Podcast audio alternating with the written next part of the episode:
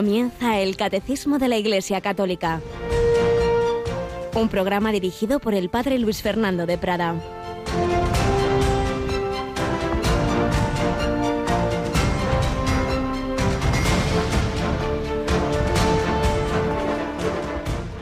Le dijo uno a Jesús, Te seguiré, Señor, pero déjame primero despedirme de los de mi casa.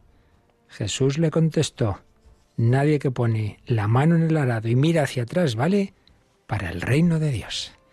Alabado sean Jesús, María y José, muy buenos días.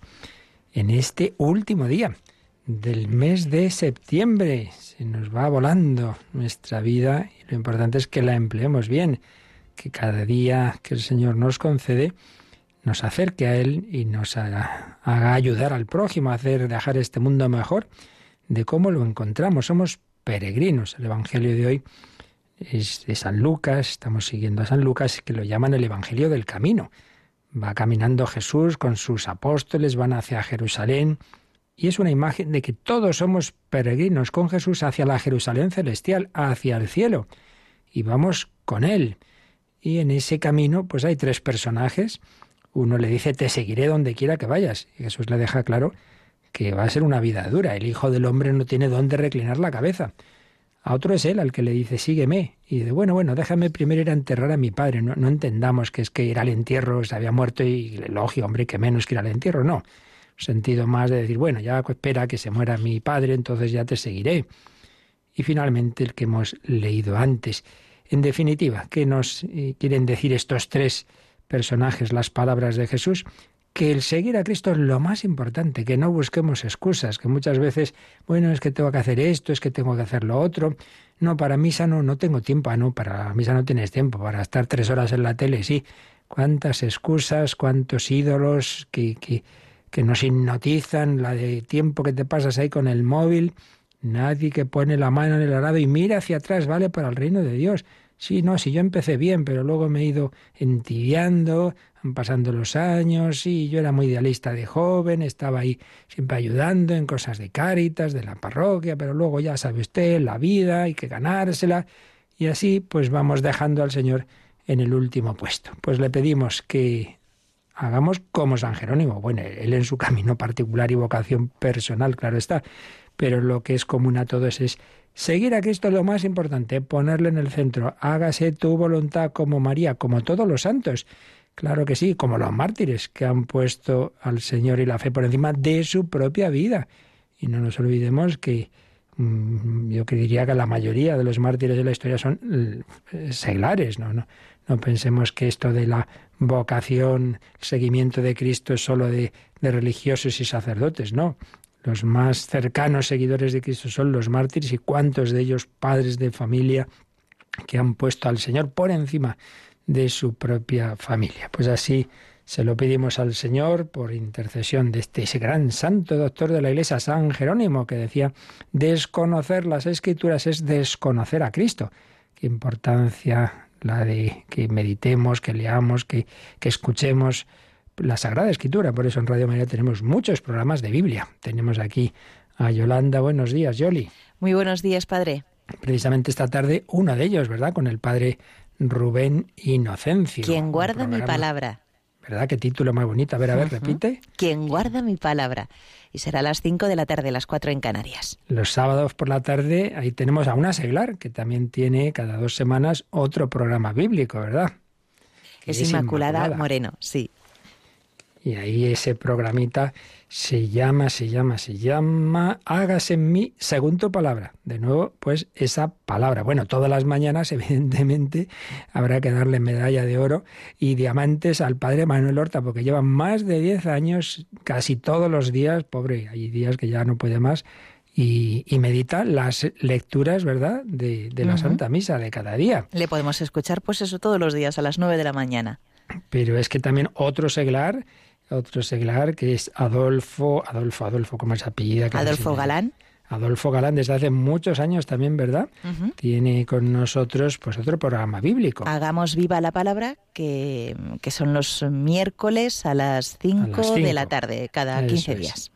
Eso es. Muy bien, pues nada, que con la palabra de Dios en el corazón y mañana pues esa palabra hecha carne en la Eucaristía, hora santa, Yolanda esa hora santa que vamos a poder seguir todos los oyentes de Radio María a partir de las 11 de la noche, las 10 en Canarias. Y ya sabéis que hoy es el último día, si queréis que vuestras intenciones de oración estén en, esas, en esos folios que ponemos al pie del altar, pues no lo dejéis, tiene que ser ya hoy, porque mañana ya son últimos y muchos otros preparativos de muchas cosas que tenemos ahora entre manos. Pues seguimos adelante y seguimos recordando a otro seguidor de Cristo, a otro hombre que, que puso a Jesús, que lo fue descubriendo, que se convirtió, Rafael Kalinowski.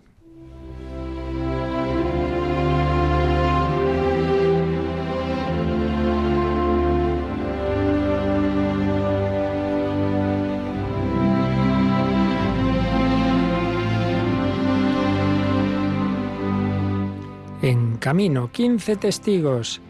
Rafael Kalinowski, este hombre que educado en la fe, que luego se apartó de la iglesia, que casi la perdió la fe, pero que luego, precisamente en circunstancias dolorosas, su patria Polonia desmembrada y anexionada a las potencias circundantes y particularmente en una de las insurrecciones que hubo, pues, pidiendo la libertad, pues esa tremenda represión del ejército ruso, del ejército zarista, y él, que era ingeniero militar y que pues tenía eh, un cargo en el ejército, y dado que estaba anexionada Rusia, pues era en el ejército ruso, pero él vio que eso no podía ser, abandonó el ejército y se unió, apoyó la insurrección y le detuvieron. Pero, entre tanto, en esas circunstancias tan difíciles, pues había vuelto al Señor, había vuelto a la iglesia. Y recordábamos ayer cómo se confesó en el día de la Asunción, un 15 de agosto. Y nos cuenta el padre Tomás Álvarez. Había logrado algo importante, confesarse. Pero poco después es arrestado. Es arrestado. 1864 encarcelado y aislado en el convento de los dominicos de Vilna, entonces convertido en prisión. Cada mañana antes del alba se celebra la misa en la iglesia adosada a las celdas de los reclusos. Rafael entreabre la ventanilla de la suya y a distancia logra seguir el rito gracias al eco de los cantos. Por fin comparece ante el tribunal de guerra. Entre los militares que componen la mesa hay alguno que es amigo suyo e influye en su favor. Cuando parece perfilarse la sentencia, dura, pero no de pena capital, Kalinowski tiene el valor de responder a la última pregunta del instructor de la causa. ¿No tiene nada más que decir? Puedo añadir únicamente que viendo cómo se desarrollaba la lucha insurreccional, no me creí en el derecho de permanecer indiferente y dando mi dimisión de ingeniero militar, Tomé parte en ella. ¿Pero qué dice usted? De ese modo se perjudica a sí mismo, exclamó el presidente. Y seguía contando Kalinowski. De regreso a mi celda vino a visitarme el subsecretario Ulops, un letón amigo mío. Apenas entró, rompió en sollozos. ¿Pero qué te ocurre? ¿Cómo no he de llorar? Te han condenado a muerte.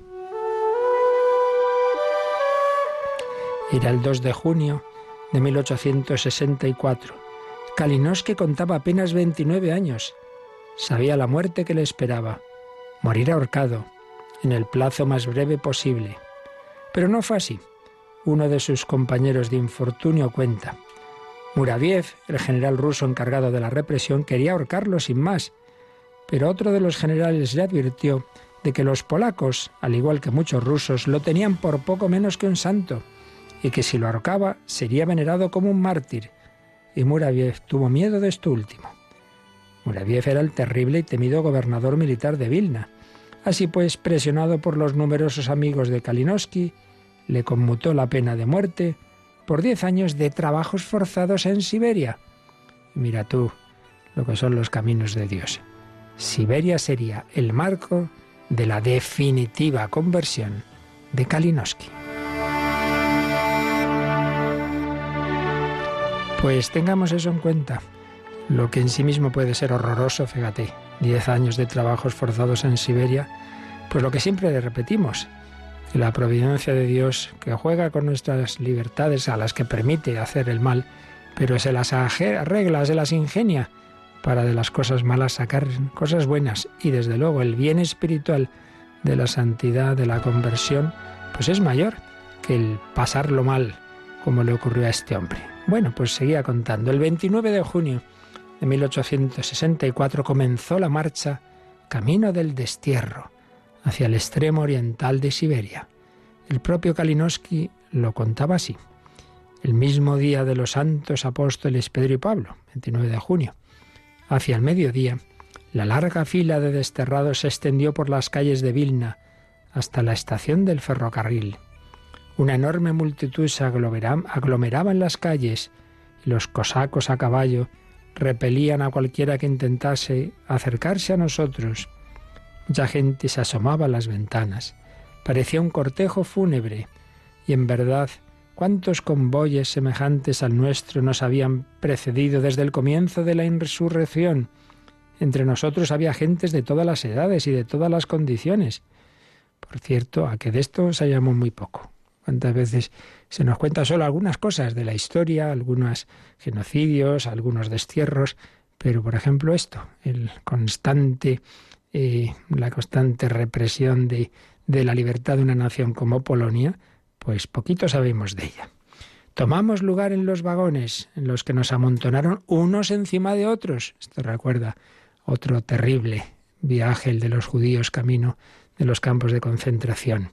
Pues también a estos, en los vagones nos amontonaban unos encima de otros cuando el tren partió, moviéndose a lo largo de las elevaciones que dominaban la vía, arrojaban flores sobre él, como en el cementerio, sobre las tumbas de los muertos. Realmente, qué situación tan dura, tan difícil la que vivían esos hombres. Previamente le habían despojado de todos sus saberes, su biblioteca, confiscada rápidamente, y había sido incorporada a los fondos de varios centros oficiales. Al destierro llevaba consigo, aparte de su indumentaria de encarcelado, los evangelios, la imitación de Cristo, el Kempis, y un crucifijo. No está mal. Evangelios, imitación de Cristo y un crucifijo. La travesía de la Siberia duró diez meses, desde Vilna al campo de deportados. Por fin Kalinowski llegó a las minas de sal de Usole, junto al lago de Bajkal, el 15 de abril de 1865. Pues bien, en esas circunstancias tan duras, será ahí, en la desolación, en el trabajo forzado y la miseria, donde Rafael avanzará hacia lo hondo de la vida interior. Escribía así a uno de los suyos excepto la oración, nada tengo para ofrecer a Dios. No puedo ayunar. Bueno, ya bastante ayunaba con lo poco que le daban. No tengo casi nada para dar como limosna. Me faltan fuerzas para el trabajo. Solo me queda orar y sufrir. Sin embargo, nunca he tenido tesoros más grandes. No deseo otra cosa. Pues no está mal este último mensaje que hoy recogemos. Pero yo qué puedo hacer, Padre, yo estoy enfermo, yo ya que pinto aquí. ¿Puede orar? ¿Puede sufrir? Pues son los tesoros mayores para colaborar a la redención del mundo que hacía Jesús en la cruz. Orar y sufrir. Solo me queda orar y sufrir. No midamos las cosas como nuestro mundo utilitarista por la eficacia de lo que yo puedo producir. No, no. Mucho más importante es la actitud de tu corazón, esa relación con Dios y ese ofrecer la propia vida y los propios sufrimientos con amor, con esperanza, unidos a Cristo en la cruz. Solo me queda orar y sufrir. No nos olvidemos.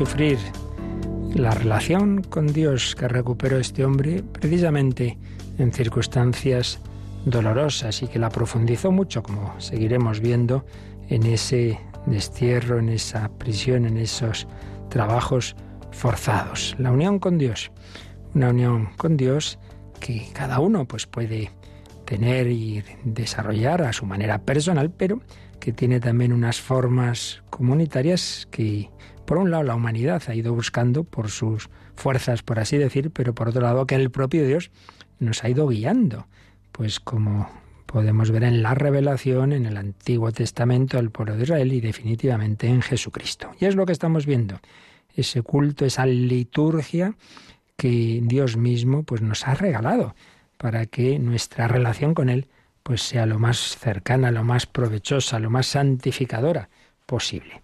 Bien, pues eh, estábamos precisamente viendo lo que significan las palabras y sobre todo el concepto de liturgia y en relación con ello de culto. Vimos ayer el número 1069 como eh, etimológicamente liturgia, es una palabra griega, significa obra o quehacer público, pero que se fue cada vez refiriendo más a la obra pública en relación con Dios, en relación con los dioses en el mundo griego, y luego cuando aquellos sabios judíos que tradujeron el Antiguo Testamento al griego, lo que llamamos la versión de los 70, pues usaron la palabra liturgia para el culto oficial de los sacerdotes en el templo. Y luego otras palabras como latreya o dulía para otro tipo de culto ya más, más privado, digamos, no el de los sacerdotes en el templo, sino en general el culto del pueblo de Dios. Y después de haber visto la etimología, estábamos ya viendo más a fondo el concepto, un número denso, largo, que nos estamos deteniendo el 1070. Y ahí lo primero que veíamos era como la palabra liturgia en el griego del Nuevo Testamento no se usa mucho, pero se usa en un sentido amplio, no solamente para propiamente el culto divino, sino también para otras dimensiones de la vida cristiana, porque todo lo que hagamos, todo lo que un cristiano hace unido a Cristo debe ser alabanza de Dios, debe ser algo que le glorifique y nos santificamos a leer, Yolanda, a releer el primer párrafo de este número 1070 y lo seguimos comentando. La palabra liturgia en el Nuevo Testamento es empleada para designar no solamente la celebración del culto divino, sino también el anuncio del Evangelio y la caridad en acto. En todas estas situaciones se trata del servicio de Dios y de los hombres. En la celebración litúrgica, la Iglesia es servidora a imagen de su Señor, el único liturgo, al participar del sacerdocio de Cristo, culto, de su condición profética, anuncio, y de su condición real, servicio de caridad. Una frase esta en la que, como habréis visto, pone entre paréntesis tres palabras que se refieren a cómo el pueblo cristiano participa, participa de, de, esas características del Hijo de Dios hecho hombre, del Mesías, que son que es sacerdote, profeta y rey. Por eso dice, al participar del sacerdocio de Cristo, el culto, el culto divino, el, culto del cristiano es participar del sacerdocio de Cristo, que nos une a Dios con el hombre, pontífice, pontifex, el que hace el puente, sacerdocio de Cristo, culto. También participamos de su condición profética. El profeta no es simplemente el que anuncia el futuro, muchas veces hemos dicho, no, es el que habla en nombre de Dios. Y pues tú también estás llamado a ser profeta, es decir, a decir una palabra en nombre del Señor, a anunciar el Evangelio. Cristiano participa de la condición profética de Cristo, anuncio, y también de su condición real. Jesucristo es rey, pero resulta que el reinado de Cristo no es aquí estoy yo, ordeno y mando, sino que es precisamente, si yo soy vuestro Señor, os he lavado los pies. Es la, caridad, es la caridad, por eso servicio de caridad. Y Yolanda, al citar esta frase, nos pone al margen el catecismo también el número 783, que vimos hace bastante, pero claro que tiene mucho que ver justo con lo que acabamos de, leer, así que vamos también a, a repasar este número, 783. Jesucristo es aquel a quien el Padre ha ungido con el Espíritu Santo y lo ha constituido sacerdote, profeta y rey. Todo el pueblo de Dios participa de estas tres funciones de Cristo y tiene las responsabilidades de misión y de servicio que se derivan de ellas. Pues un numerito breve, el 783, que está en la parte que habla de la Iglesia, pueblo de Dios, cuerpo de Cristo y templo del Espíritu Santo. El pueblo de Dios, el nuevo pueblo de Dios, eh, la Iglesia es un pueblo sacerdotal, profético y real, porque estamos desde el bautismo y confirmación incorporados a Jesucristo, que es sacerdote, profeta y rey.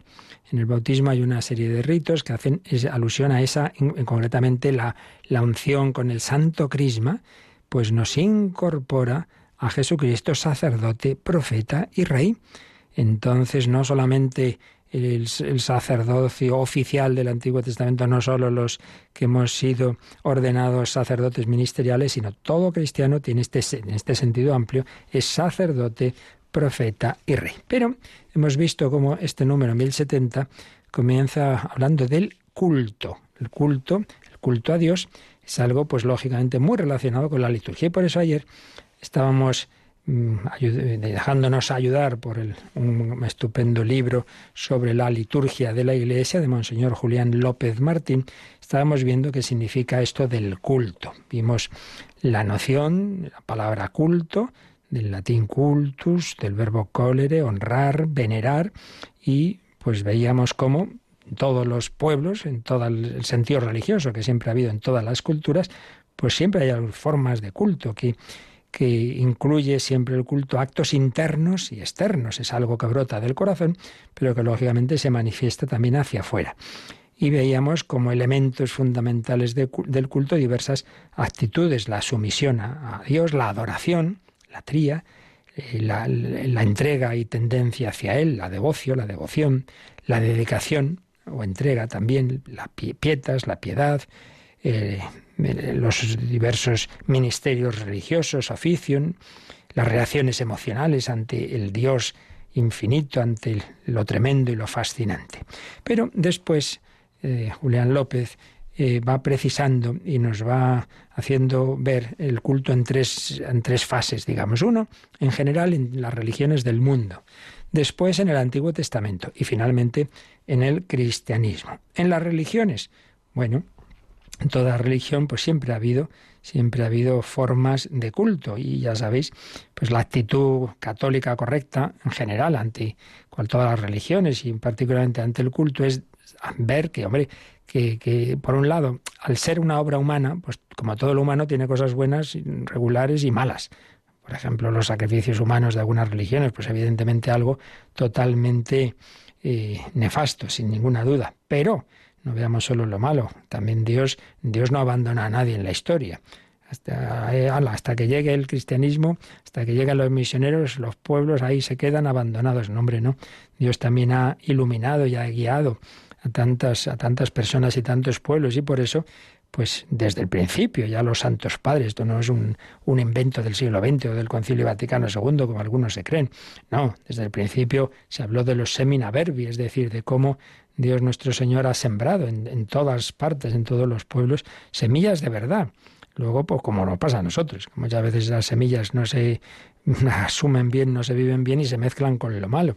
Pero bueno, a lo que voy, que, en todas las religiones hay destellos, destellos de la verdad, eso que dice el prólogo de San Juan, de que Cristo, el, el Verbo, es la luz verdadera que ilumina a todo hombre. Entonces esa luz pues también se manifiesta en distintos aspectos buenos que, podemos ver en, en, muchas religiones. Y entonces, qué duda cabe de que hay cosas muy buenas en esos, en esos eremitas, en esos monjes que en el silencio en, buscan a Dios. Bien, pero ahora entramos en esto que se trata en, en diversos programas de, de Radio María de conocimiento de las religiones pero lo mencionamos, el culto en general en las religiones. Pero a lo que ahora nosotros vamos es al culto en la Iglesia, pero que tiene esa fase previa, que es el culto en el Antiguo Testamento. ¿Cuál es el comienzo de un culto ya característico de Israel?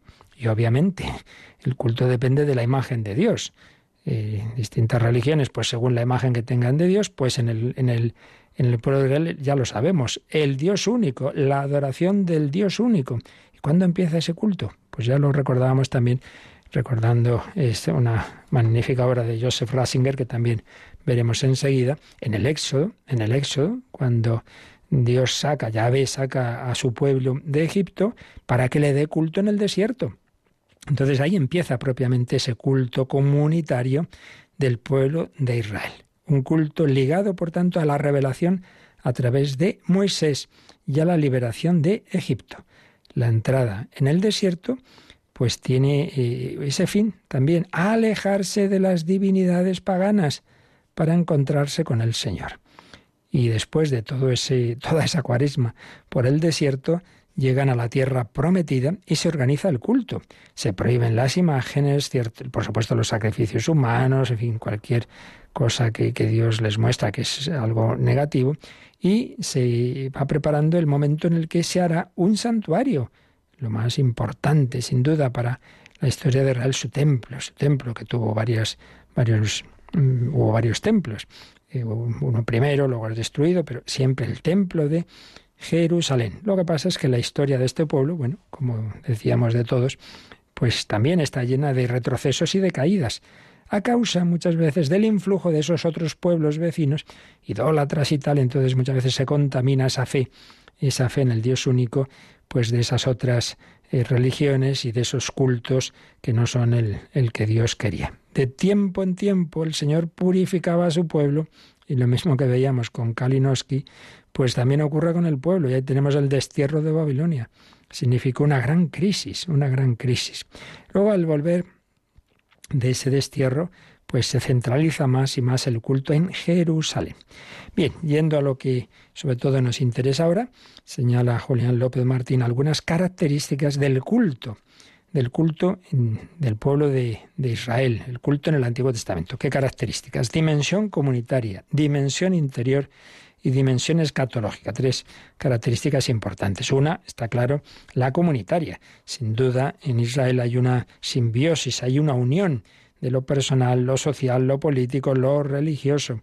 Es un pueblo que tiene conciencia de pertenecer al Señor, de ser depositario de una alianza.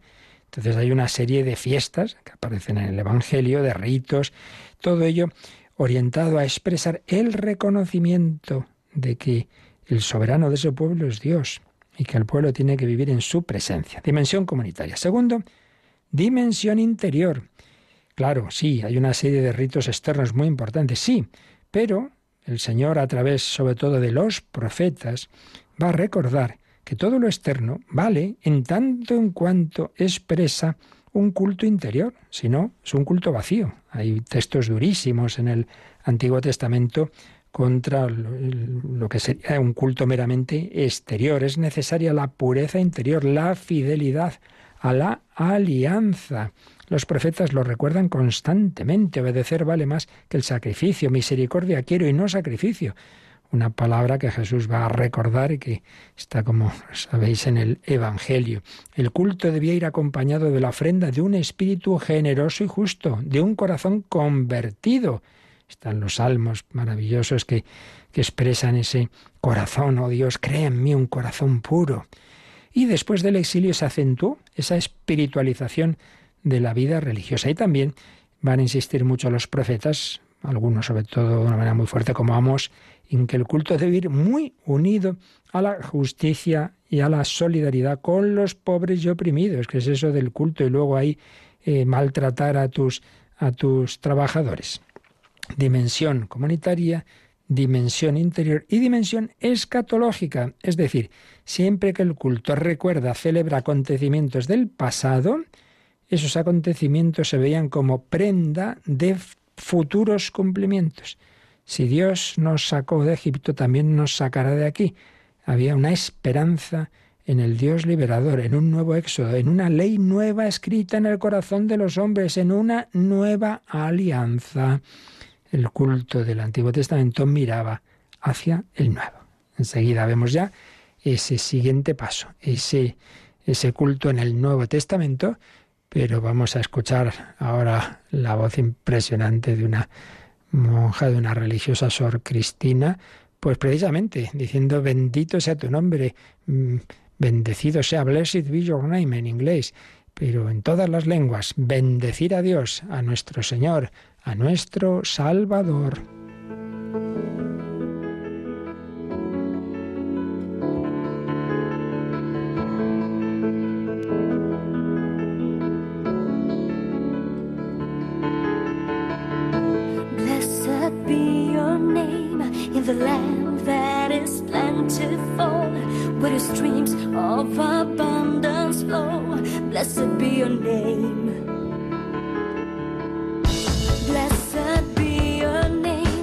and found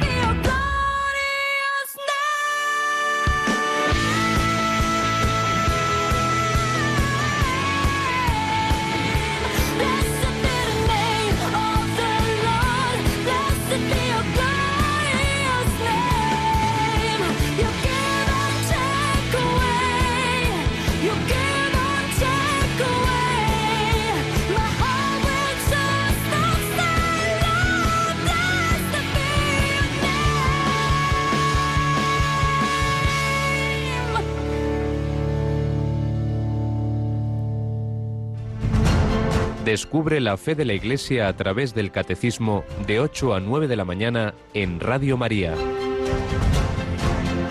Bueno, no todos tenemos esa voz, pero bueno, cada uno hace lo que puede.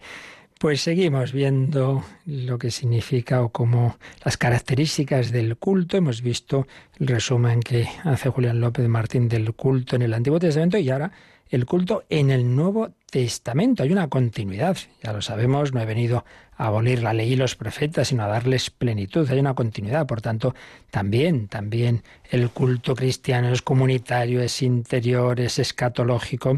Pero claro, ¿dónde está la gran diferencia? Pues hombre, la gran diferencia es que el centro absoluto del culto es el propio Jesucristo, como el centro del cristianismo, sacerdote, profeta y rey. Sacerdote, profeta y rey. El fundamento del culto y de todas sus expresiones es la persona misma de Jesús, que es el verdadero templo. Destruid este templo, el maravilloso templo de Jerusalén, sí, sí, pero muy bonito, pero, pero lo importante es que anunciaba a Cristo, el templo, ese cuerpo de Cristo, sería destruido, es decir, sería muerto en la cruz, pero en tres días lo ratificaré. Está resucitado y vivo, es el templo en el que todos tenemos que unirnos a Dios. La predicación apostólica anunció la buena noticia de la salvación cumplida en él y los dones de Dios están ligados a la fe en Jesús, a la conversión del corazón y se deben traducir en una conducta de vida de vida a imitación de la santidad divina.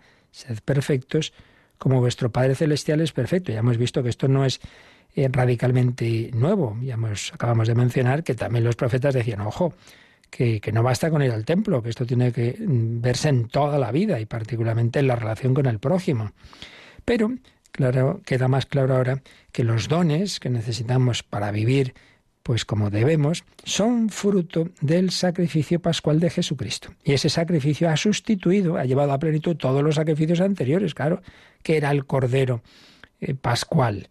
Eh, pues, pues era Jesucristo, el Cordero de Dios, que quita el pecado del mundo. Todo proviene de Cristo y de su misterio pascual, de su sacrificio, de su muerte y resurrección. Por tanto, esta es la característica fundamental del culto cristiano, que su centro es el propio Jesucristo. Luego sigue siendo un culto comunitario y social, pero a la vez personal. Y luego aquí claro, hay una diferencia, y es que esa comunidad, ese pueblo, no es un pueblo eh, étnico, político, sino que somos todos los hombres de cualquier raza, de cualquier nación, de, de cualquier situación, pero mm, que lo que nos caracteriza es esa unión en Cristo, esa marca, digamos, que no es política, sino que es el bautismo. Somos hermanos en Cristo, somos miembros del cuerpo místico de Cristo y formamos la Iglesia y diversas iglesias de Dios y de Cristo usando expresiones de San Pablo. Y otra característica es que también en continuidad, pero radicalizando más esa característica de culto interno y espiritual que se desarrolla bajo la acción del Espíritu Santo, culto en el Espíritu y la verdad. Cuando Jesús le dice a la samaritana hay que adorar al Padre en espíritu y verdad, no quiere decir simplemente con sinceridad de corazón, sino en el Espíritu Santo y en Cristo, que es la verdad. En Jesús es como, y unidos a Él es como realmente se cumple, pues todos esos atisbos que decíamos de las diversas religiones del mundo y la plenitud del culto del Antiguo Testamento. Ahí llega todo a su culmen. Por eso, sin menospreciar los aspectos de verdad y de luz que encontramos en cualquier circunstancia, en cualquier persona, en cualquier religión, pero todo se queda muy corto comparado con la plenitud. Es aquello lo que creemos de la plenitud, como todo eso ha llegado en Jesucristo. Nunca será igual, pues todo esfuerzo del hombre, por bueno que sea, que el propio Dios se haga hombre y nos muestre el camino, la verdad y la vida. Dios mismo nos muestra en Cristo cómo quiere ser adorado, pues en el templo nuevo que es Jesús resucitado. Entonces, como resumen de, estas, de estos rasgos que eh, Julián López Martín ha ido haciendo, hace una especie de, de síntesis, casi, casi definición del, del, descriptiva del culto cristiano. Dice así, el culto cristiano se define por los actos internos y externos en los que el hombre creyente y la comunidad expresan su vinculación existencial a Cristo y son transformados por la acción del Espíritu, mayúscula, del Espíritu Santo, para hacer de la propia vida, en la fe y en el amor, el culto espiritual grato al Padre. Repetimos, deteniéndonos un poquito en lo que dice. El culto cristiano se define por los actos internos y externos internos. Ya hemos dicho que lo principal brota en el corazón. Si tú dices palabras y no las estás pensando, si tú estás en misa de cuerpo presente, pero vamos, pensando en el partido, a ver si acaba esta misa pronto, que quiero ir a ver el partido, pues ya me dirás. Primero es interno, actos internos, pero luego tenemos un cuerpo, entonces también externos. Entonces yo me arrepiento de mis pecados y lo digo tumbado ahí en el sofá eh, con un, un whisky en la mano. Hombre, pues no parece una expresión externa muy adecuada, ¿no? Más normal es que si estás haciendo acto de contrición, pues, pues estés recogido, estás arrodillado, actos internos y externos, pero es que además no solo por la dimensión corporal, sino por la dimensión comunitaria. Estamos en, en misa, no cada uno como le dé la gana. Hombre, que tengamos también una unidad externa, actos internos y externos, en los que el hombre creyente y la comunidad, personal y comunitario. Por eso, por ejemplo, recordad cuando se renuevan las promesas del bautismo o se dice, ¿creéis en un solo Dios? Se pregunta en plural a la comunidad, pero se responde en singular, sí creo. ¿Renunciáis? Sí renuncio.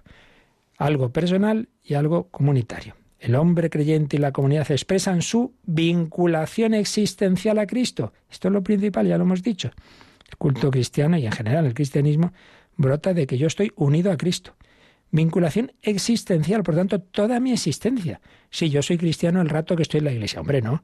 El rato que estás en la iglesia y cuando estás trabajando, cuando estás descansando y cuando estás divirtiéndote y cuando estás con tu familia, todo tiene que vivirse, como hemos dicho, ese sentido amplio del culto, es toda la vida. Alabar a Dios y al comer, por eso dice San Pablo, pues que recemos al comer, porque todo tiene que, que ver con, con el Señor expresan su vinculación existencial a Cristo. Eh, y esos actos son transformados por la acción del Espíritu Santo. Sin el Espíritu Santo no hacemos nada, nada. Sin mí no podéis hacer nada. Entonces yo haré cosas mías, sí, pero si no las transforman, las eleva el Espíritu Santo, nada. Transformados por la acción del Espíritu para hacer de la propia vida, la propia vida, en la fe y en el amor, el culto espiritual grato al Padre. No basta un culto ritual separado de la vida. Ya hemos recordado que ya los mismos profetas de Israel lo decían. No, no, no, no.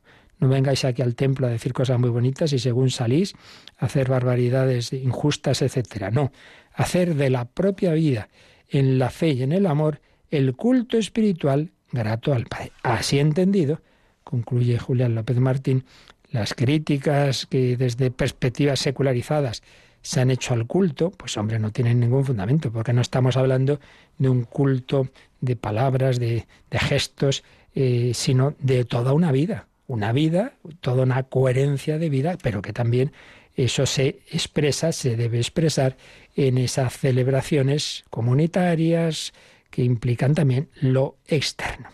Y luego una ampliación maravillosa, como todo lo suyo, de, lo que significa el, culto en las religiones en el cristianismo, lo tenemos en el segundo capítulo de esta brita que ya os he citado, de, de, quien era en aquel momento, años noventa y tantos, el cardenal Joseph Ratzinger, el espíritu de la liturgia, el espíritu de la liturgia. El segundo capítulo se titula Liturgia, Cosmos e Historia. No, sé si es imposible verlo entero, pero vamos a recoger algunos rasgos, lo que nos dé tiempo hoy, algo más, si Dios quiere, eh, mañana. Empieza recordando que algunos contraponen, contraponen eh, el, culto de las religiones no teístas, es decir, más ligadas a la tierra, etcétera, con las religiones teístas. Entonces se suele decir, no, las religiones naturales, las religiones naturales y las religiones no teístas es un culto cósmico, culto cósmico, ¿no? Sobre todo es pues la naturaleza, el sol, etcétera. Y en cambio, en el Antiguo Testamento, en el judaísmo y en el cristianismo, el culto sería de orientación histórica, es decir, basado en cosas que han ocurrido, como el éxodo. Dice, hombre, eso sí, tiene bastante fundamento eso, pero no contrapongamos, no contrapongamos. El culto y el cosmos es verdad que las grandes religiones están íntimamente ligados. ¿Por qué? Porque hay un poco como una idea de que Dios o los dioses sostienen el mundo. Entonces los seres humanos a su vez tienen que sustentar y sostener a los dioses por medio de sus ofrendas cultuales. Entonces ahí hay como un ciclo de la existencia el poder de los dioses que sostienen el mundo y la ofrenda de los hombres que desde el mundo mantiene a los dioses. Bien, pues sí, es verdad que eso pues, se daba en diversas religiones. Pero señalaba Joseph Ratzinger que en el relato que nos hace el Antiguo Testamento de la creación, el libro del Génesis, se ve también ese, esa dimensión cósmica, cósmica, pues cómo Dios va creando el mundo, pero esa creación se dirige, como bien sabemos, hacia el sábado es decir, hacia ese día en que el hombre y la creación participan en el descanso de Dios, en su libertad. Pero mm, están unidos también ahí creación y adoración, creación y adoración. No contrapongamos, también, también el judaísmo, también el Antiguo Testamento tiene una dimensión cósmica al culto, pero en función de la alianza. Sí, sí, damos gracias a Dios creador. Claro, la primera etapa de la salvación es la creación. Lo primero que decimos en el credo es creo en Dios Padre Todopoderoso, creador. O sea, eso es un aspecto importante. En el culto cristiano, claro que está presente también la dimensión cósmica, el alabar a Dios. Anda, que no hay eh, oraciones, salmos que rezamos alabando a Dios por, por todo lo que ha creado. Eso sí, no haciendo dioses de las obras de la naturaleza como tantas religiones, no, pero sí dando gracias a Dios por todo. Y bueno, pues tantos santos como San Francisco de Asís, ¿no? Dando gracias a Dios por el hermano Sol, la hermana Luna, pero teniendo siempre claro que toda esa creación va en función de la alianza entre Dios y los hombres. La meta de la creación es la alianza, es la historia de amor entre Dios y el hombre.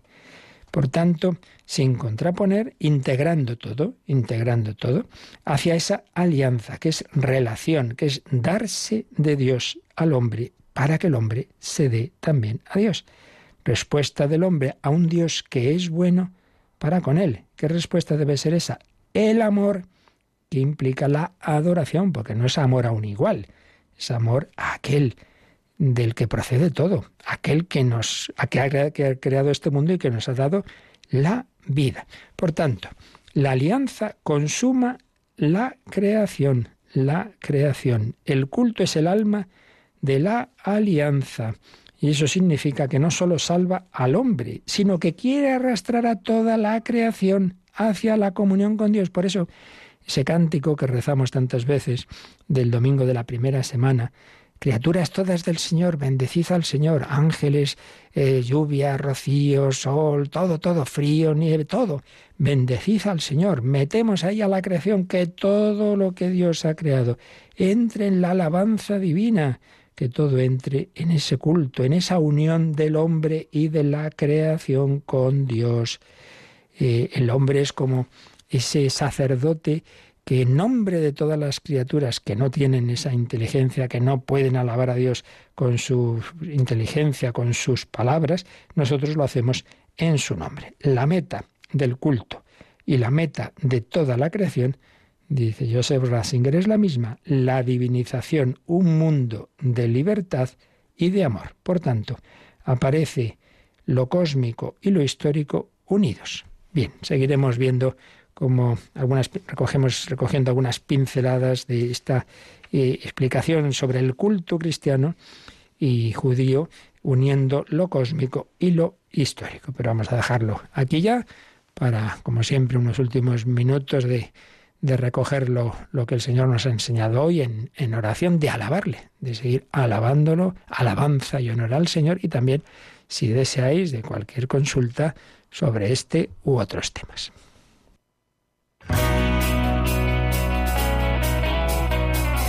Participa en el programa con tus preguntas y dudas. Llama al 91005 9419. 91005 9419. Puedes escribir un mail a catecismo arroba o escribirnos un mensaje al teléfono de WhatsApp 668 594 383 668 594 383.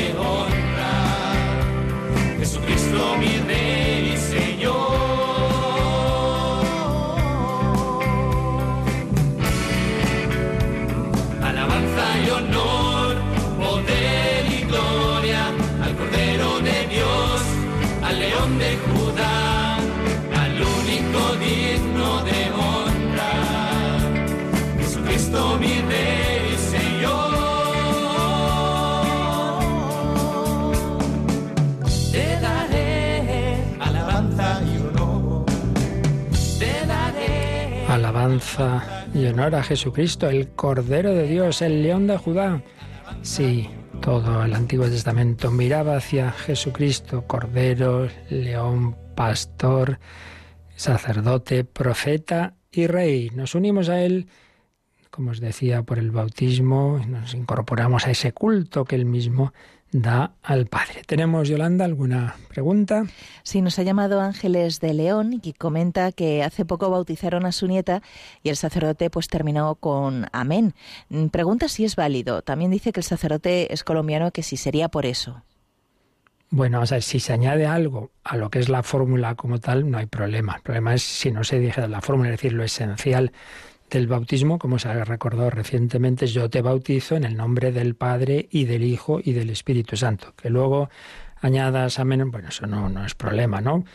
Eh, lo mismo, yo que sé, en la absolución, yo te absuelvo de tus pecados, eh, eso es lo principal, en el nombre del Padre y del Hijo y del Espíritu Santo, es lo esencial, que luego digas más o menos, bueno, pero, pero la validez está en eso, ¿no? En, en, en en por tanto, que esté tranquila, que por añadir am- amén, lo malo sería quitar palabras, eh, no mencionar a una de las personas divinas o así, pero el añadir un amén u otras cosas no, no tiene mayor problema. También teníamos, que no los habíamos leído estos días, varios mensajes que habían ido llegando de cómo pues también el Señor se sirve de la radio para que muchos entren en esa alabanza divina, en ese dar gloria a Dios. Por ejemplo, Yoli, tenemos aquí, si quieres leernos, Gladys de Valencia. Sí, nos eh, cuenta que antes de llegar a España conocía, no- dice, yo conocía nada de la fe. Cuando entré al camino neocatecumenal, porque los catequistas escuchaban la radio, empecé también a escuchar Radio María y ahora ya no puedo dejarla.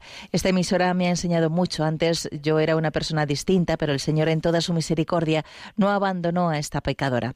Gracias a Dios tengo un hogar, trabajo y estoy bien de salud. Aprendí a ser bondadosa y estoy segura de que todo lo que damos de corazón el Señor lo devolverá. Pues ahí me quedaría, pues justamente con lo que decíamos antes, de que cuando uno entra en la relación con Dios se hace mejor en todo. Dice, yo antes era una persona distinta y ahora pues aprendí a ser bondadosa. Y lo que damos de corazón al Señor lo devolverá, claro. Todo lo que es entregarte a Dios, no te preocupes que Dios da el ciento por uno. Pero también teníamos aquí otro mensajito de Isabel de Madrid. Nos dice, la radio ha sido de mucha ayuda en el confinamiento. Yo no puedo ir aún al trabajo y escuchar Radio María es un gran apoyo. Yo trabajo en una asociación en defensa de la vida humana en donde se viven situaciones muy difíciles y muchas de estas personas tienen necesidad de un soporte espiritual. Las lecturas, cartas, oraciones de la radio pueden ayudarme a dar un poco de esta ayuda que las personas necesitan. Y agradezco a los sacerdotes de la radio porque sus programas son un apoyo fundamental en estos momentos. Pues muchísimas gracias a ti, pues lo mismo, lo mismo. Esas oraciones, todo lo que nos ayuda en esa relación con Dios, ayuda a defender a los demás, a defender desde el inicio la vida humana. Y mm, acaba de llegar también, o ayer por la tarde, un mensaje de María Antonia, dice, hace que escucho la radio, Radio María unos siete años. De hecho, me convertí al catolicismo escuchando vuestra radio y comenta que ayer oyó que pusimos una, una charla de quien ya falleció, el padre Ignacio Lar, Larrañaga, sobre el abandono, del abandono a la paz. Dice, ha sido una bendición maravillosa. Dice que le ayudó mucho. Pues nos alegra mucho todo ello y damos también nosotros gloria y alabanza al Señor y le pedimos su bendición para vivir este día en esa presencia, en ese amor de la Santísima Trinidad. La bendición de Dios Todopoderoso, Padre, Hijo y Espíritu Santo, descienda sobre vosotros. Bueno, yo recuerdo que esta noche os espero en otro programa para vivir en la alegría y luchar contra la tristeza en el nombre de Dios. Estamos acabando ese ciclo sobre tristeza, depresión y alegría. Pues que el Señor os conceda vivir este día con paz y con alegría. Alabado sea Jesucristo.